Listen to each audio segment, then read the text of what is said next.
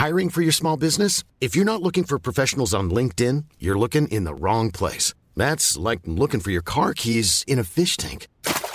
LinkedIn helps you hire professionals you can't find anywhere else, even those who aren't actively searching for a new job but might be open to the perfect role. In a given month, over 70% of LinkedIn users don't even visit other leading job sites. So start looking in the right place. With LinkedIn, you can hire professionals like a professional. Post your free job on linkedin.com slash people today.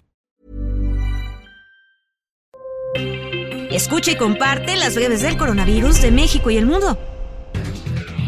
A nivel internacional, el conteo de la Universidad Johns Hopkins de los Estados Unidos reporta este jueves 16 de marzo más de 676 millones 609 mil contagios del nuevo coronavirus y se ha alcanzado la cifra de más de 6 millones 881 mil muertes.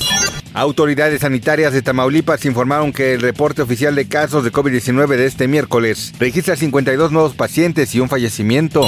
La Organización Mundial de la Salud aseguró que 2023 puede ser el último año de COVID-19 como pandemia. Pedro Adhanom, director del organismo, destacó que el número semanal de muertes por el nuevo coronavirus alienta esa posibilidad. Asimismo, anunció este jueves que pasa a considerar como previamente en circulación las variantes alfa, beta, gamma, Delta y Omicron del coronavirus causante del COVID-19 y se centrará ahora en el estudio de nuevas subvariantes, de la última de ellas surgidas desde 2022.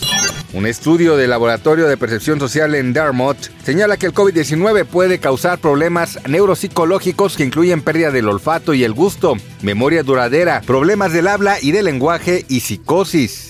La variante Omicron ha reducido a menos de un 2% la mortalidad de COVID-19 en pacientes hematológicos, fundamentalmente con cáncer de la sangre, según recientes investigaciones de la Sociedad Española de Hematología y Hemoterapia.